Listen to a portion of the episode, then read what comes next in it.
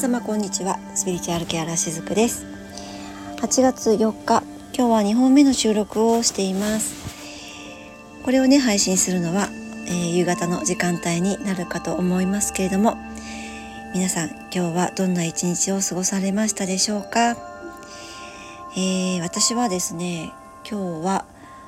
あの看護師の仕事がねお休みだったのとあとサロンの方もですねご予約があの今日はなかったのでですね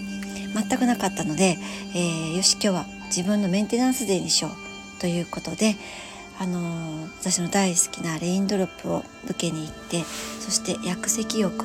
とね行ってそしてあの大好きなね納豆麹っていうのかな麹納豆っていうのかなあのお味噌とは違うんだけどえー、っとそうですね。まあ薬味として使えるようなものがあるんですけどね。麹を大切に、え、していらっしゃるそういったこう飲食をねされている方がいるんですけれどもそこにそれを買いに行って、えー、まあ、今日はそんな風に過ごしました。やっぱりねもう本当に暑いですね。あもうなかなかね外が歩けないほど暑いですけれどもねどうぞ皆さんも暑さ対策しっかりとしていただいてですね。そしてやっぱり休息も大事ですね。栄養と塩分水分糖分と大切なんだけどやっぱり休息をすることも大事なのでね。是非、えー、皆さんもご自愛いただけたらと思います。で今日ねどうして2本目をこれを取ろうかと思ったのかと言いますとまああの大体こう移動している時とかですね。あと薬石浴とかその何かこう水に触れている時とかお風呂に入っている時とかですね。いろいろと、まあ、自分の中にこうね言葉がね湧いてくるんですよね。で、まあ、それはね例えばその何かこう左脳の声ねその左脳思考を司ってるところですね。右脳が直感なんだけどもね。その左脳からのなんかこう声とかっていうことではなくて自分が伝えたいことのメッセージみたいなものがずっとね出てきちゃうんですよ。でその時に収録ができたらいいんだけど、まあ、何せ運転している時に浮かんでくるのでなかなかね、えー、まあ、途中止まったりしてばでメモに取ったりしてそしてそれを収録するっていう形をねいつも撮ってるんですけども今日の移動中もかなりいろんなうん、なんだろうお伝えしたいなっていうメッセージがどんどん湧いてきたので、えー、2本目をね収録しようと思ったわけなんですね。で今その土曜の期間に入っているということでお話を先ほどねしましたよね。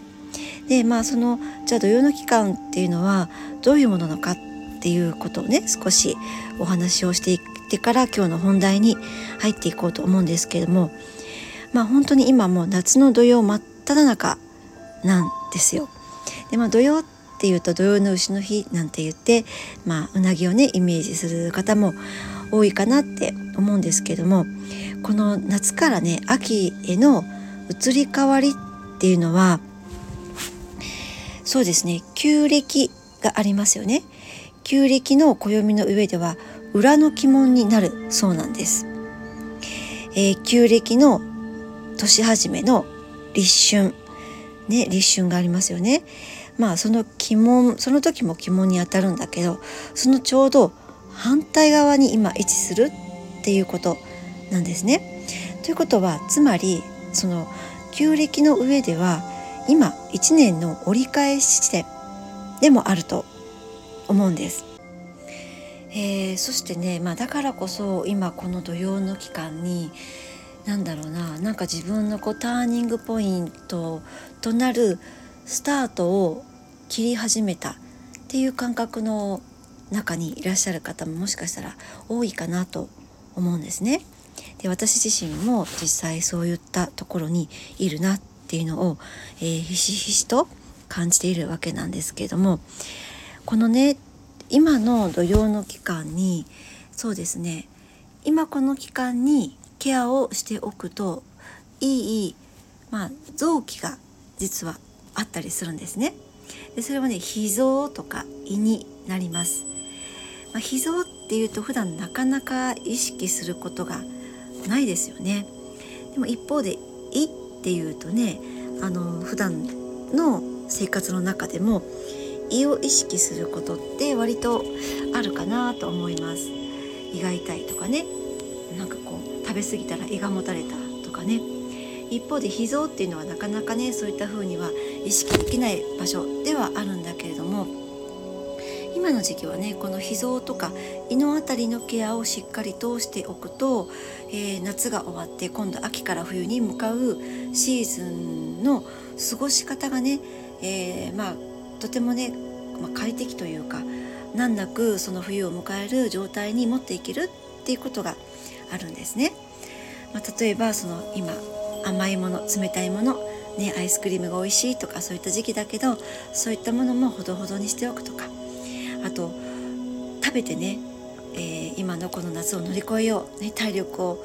戻そうっていう風な感じでたくさん食べちゃうっていうこともやっぱりこう腹8分目っていうのもありますけどもさらに腹6分目ぐらいにしておくのもいいかと思います。あとそうですねやっぱりしっかりと睡眠時間をとるですよね。で心当たりのことって結局やっぱり基本的なことにはなるかなと思うんです。でもこの基本ができてこそやっぱり整ってくるんですよね何事もね。まあ、その土台作りの期間が今のこの土曜の期間とも言えるんですね。夏から秋への準備をする期間であるからこの土曜の期間に、まあ、私に戻るというセンタリングとかグラウディングっていうのもまた大切なんですよね。えー、例えばこう胃の不調を感じたりする時は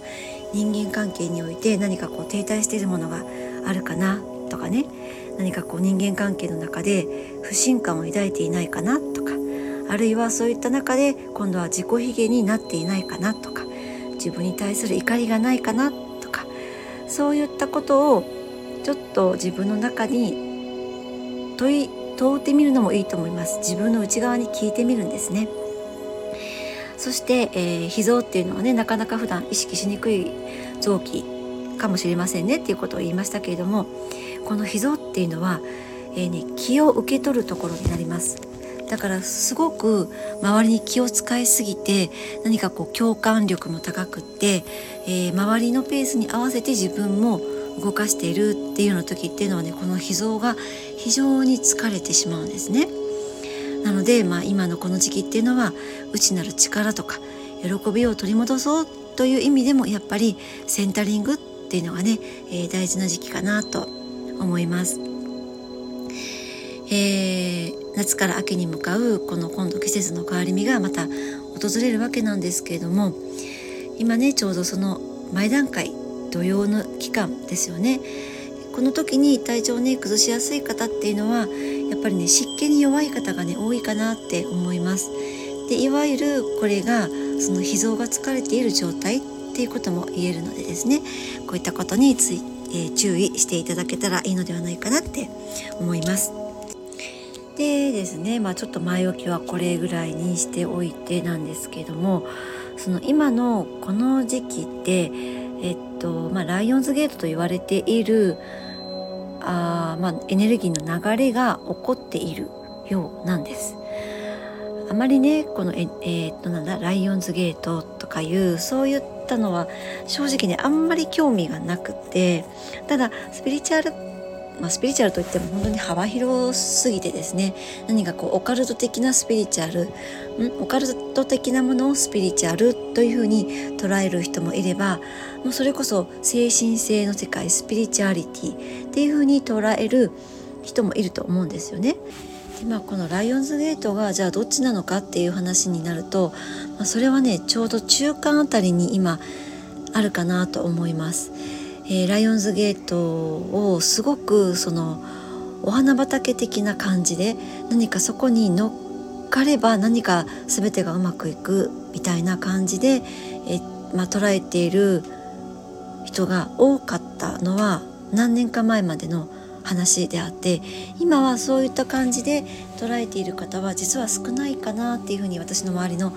えー、方たちとかも見てねそういうふうに感じたりもするんですけども確かにこのライオンズゲートっていうのは、えー、エネルギーが高まる時期ではあります。この天体の宇宙全体のねエネルギーが高まる時期ではあるんですね。だからこそうんえっと先ほど言ったその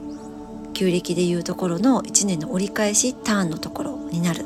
えー、マラソンでもそうだけど折り返し地点からまたわーっと盛り上げていくわけですよね。で折り返し地点ってなんだろうなそこまでまっすぐ走っていたものがあそこで急カーブでキューって回って走るわけじゃないですか遠心力がそこで効いてねだからそういったまあちょっとこう振れ幅を持たせられるような状況に、えー、なりやすい時期なのではないかなっていうふうにも感じています。で、まあ、私自身もそういったタイミングに今置かれているなというのを感じているので今日この放送をね、えー、収録しているわけなんだけどもなんかねこうこれまで積み上げてきたものが一瞬で崩れ落ちるような瞬間がもしかしたらあるかもしれません。この時期ですね。うん、でも何かその、まあ、崩れ落ちるっていうと何か何もなくなっちゃうのかなってね。なんか悲しいとかね怖いとか不安とかそういうふうに想像する方もいらっしゃるかもしれないんだけど実はそのこういった時こそ目覚めのタイミングとも私は言えると思うんです。えー、そうですねその積み上げてきた、まあ、それを山と例えると、ね、そのあちらの山が大切だっていうふうに思っていたんだけど実は一番近い今目の前にあるこの山が自分にとって大切な山だったっていうことに気づくそんな感じですね。でこのあちらの山っていうのは自分の外側にあるもので例えばそれは名誉とかお金とか地位とか、うん、家とかね土地とか何かそれでもって自分を輝かせ輝かせてくれていると誤認してしまいそうなものです錯覚してしまいそうなものですよね。そういったもので積み上げられた山があちら側にあったんです。今まで。でも実はもっと近くにあるまあなんなら自分の内側にある山ですよね。もっともっと大切に積み上げてきたものが自分の中にあるはずなんです。で実はそちらの方が大切なものだっていうふうにむしろ気づけるそういった目覚めのタイミングかなと思っています。あの人ってやっぱり姑息だし、えー、卑怯だしねなんかこう自分の中にある見たくないものってね闇と言われるものですよね。見たくないものは見たくないわけですよ。それは誰もがそうだと思うんです。でも例えばその内側にある闇って外側でも同じように起こっていることには間違いないわけです。遠い国での戦争であってもそうだし同じ国で起こっている地震で被害をたくさん受けている方たちがいるってそういうこともそうだしえー、もっと言えば、うんまあ、虐待とかねあまりこういうワードを出しちゃうとえー、っとなんだろうなそこにすごく共鳴する方もきっとに聞いていらっしゃると思うのであまり、えー、ワードは控えようと思うんだけど思い当たるところがあると思うんですよね。でもそういった、まあ、外側にある闇もやっぱり見て見ぬふりってできないですよね。で例えばねこのスピリチュアルの世界でよく言われるのは、えー、っと自分の意識が、まあ、現実を作り上げていると思考が現実を作り上げているっていう言い方もあるけど、まあ、思考が作り上げているというよりかはその思考を作り出す以前の意識が先なんですよね。意識がどうあるかによって自分の思考っていうのも作り出されていくのでそのだから意識でもって自分の現実が作り上げられているとよく言われます。だったらね自分はその意識しなければそういった現実は作り出せないんでしょ？っていうふうに、まあ、捉える人がいるとしますよね。でもそういったまあなんかこうへりくつみたいなことではもちろんなくって例えばそのねえっと戦争もそうだけどその自分が戦争を意識しなければ、えー、じゃあそういった現実が生まれないのかっていうとそうではないはずなんですよ。だってね「あなた戦争知っていますか?」って聞いた時に知らないっていう人はきっといないと思うんですよ。ね子供の頃に夏休みにね登校日っていうのが昔はあって、えー、8月の、まあ、終戦日のあたりに大体そういうのって設定されていて、えー、その時に、まあ、の戦争のね悲惨さを伝えるような、ー、映像を見たりとか、まあ、そういった話を聞く機会があったりとか何かしらの形で私たちの意識にそういったものってちゃんとね刷り込まれているんですよね。だからそのそういったところから見ると知らないって言っているのはそのむしろ思考の部分で知らないっていうふうに持っていっているだけであってちゃんと私たちの意識の中には入っているわけなんです。でその意識はもしかしたら自分の中の意識のあまりこう普段は触れるようなことがない場所にあるかもしれないです。意識って何て言うのかな平たいものじゃないんですよね。うんとね球体のようなイメージです。まあ、丸じゃないけどねもう立体的なものなんですねだからそのどこかに必ずその戦争に対する意識っていうのもちゃんとあるんですよ。ただ普段それを私たちが、えー、っと表に持ってきてないだけなんですね。でそういった戦争に対する意識っていうものがちゃんとこのあってで、えー、それをどう自分がそのクリアにしていくかっていうことを一人一人がやっていくことで初めてみんなの意識が戦争をしてはいけないものだというところに持っていけるっていうことが私は言えると思うんです伝わったかしら？今のところあの真っ透明なね水の中に墨汁を一滴垂らしたらファーッと広がるのはイメージできると思うんですよね。で広がりますよね。でも広がったけれどももうそのクリアな水はクリアじゃない。のもまた明らかなことですよね。この墨ポンと落ちた一点がさっき言った私たちのこの球体のような立体的なね潜在意識の中にあるこの例えば戦争というものに対する普段は眠っているような意識。これがこの墨なんです。ちゃんと自分の中にあるんです。でもそれをクリアにしていく術は必ずあるはずなんですよね